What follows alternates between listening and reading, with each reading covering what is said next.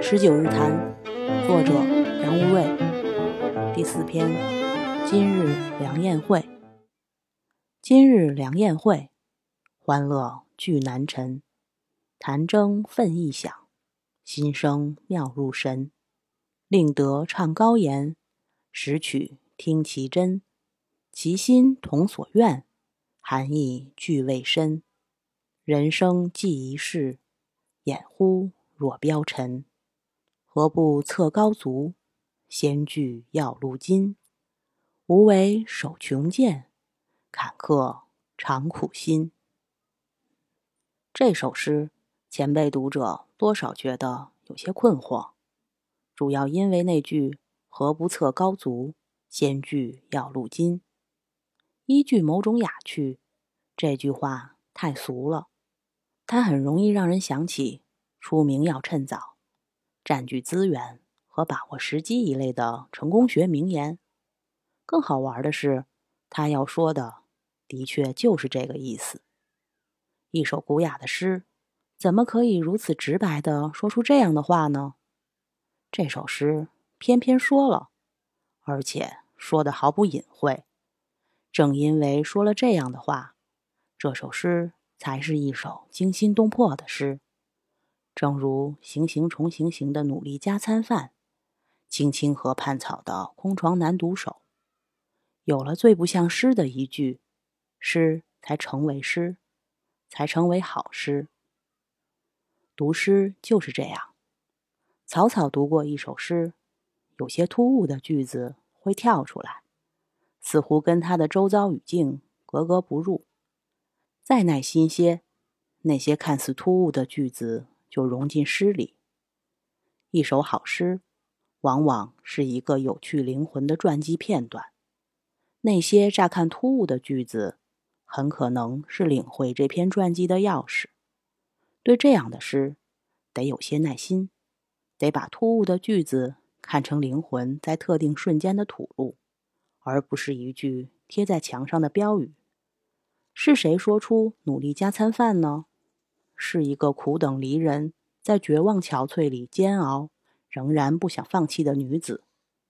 从她的灵魂里吐露出来，“努力加餐饭”不是励志标语，而是一句动人心魄的诗。是谁说出“空窗难独守”呢？是一个饱受侮辱损害，却在春日焕发生机的美丽女人。从她的灵魂里吐露出来，“空床难独守”。不是一桩社会新闻，而是一句惊心动魄的诗。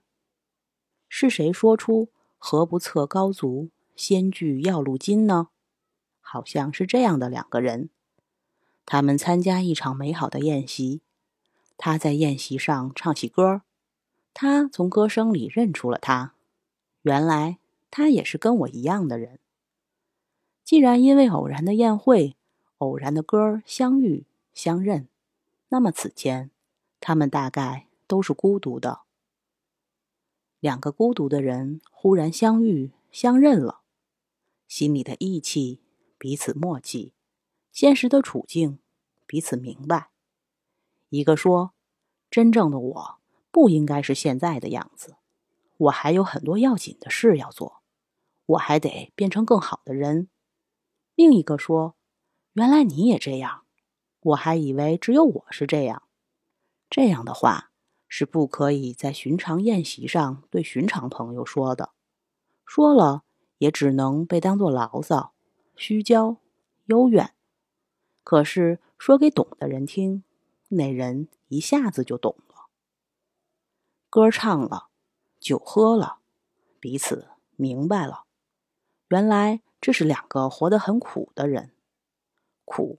可以是外部的，也可以是心里的。对于心里装着激情、豪气、理想的人而言，外面的世界总是逼仄、促迫的。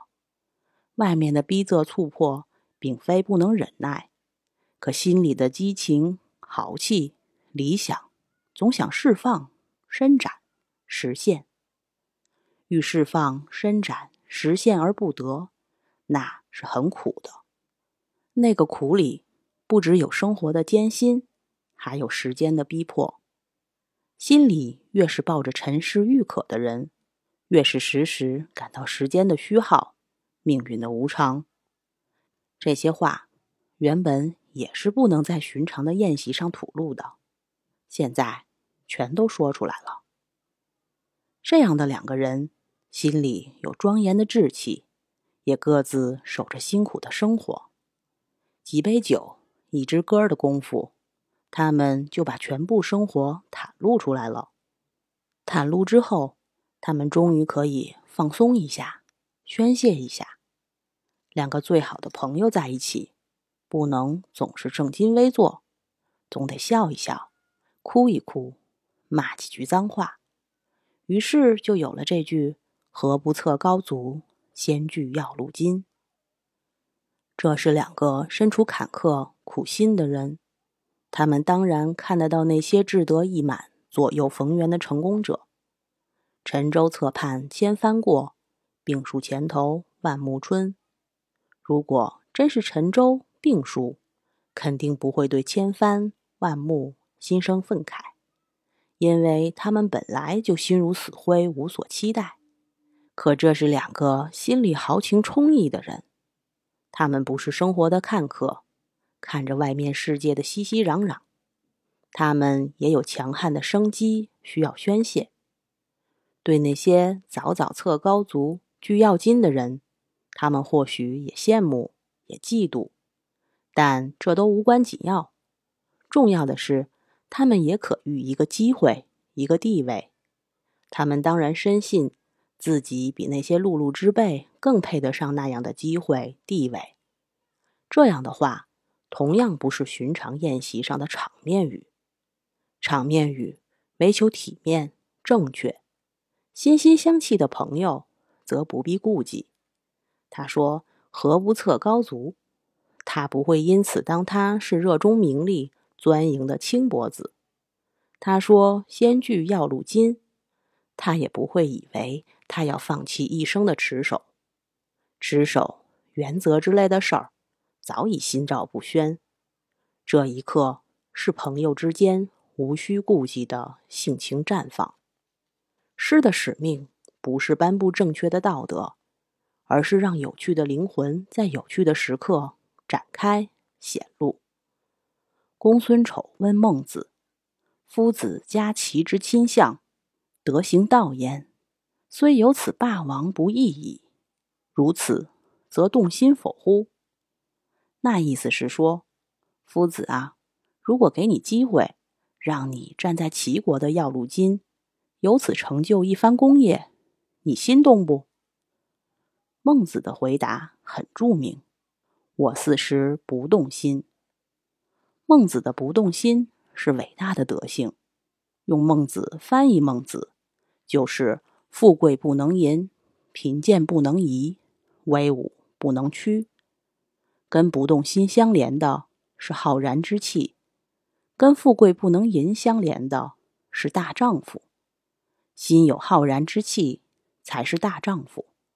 孟子讲述浩然之气和大丈夫，讲出一种澎湃的诗情。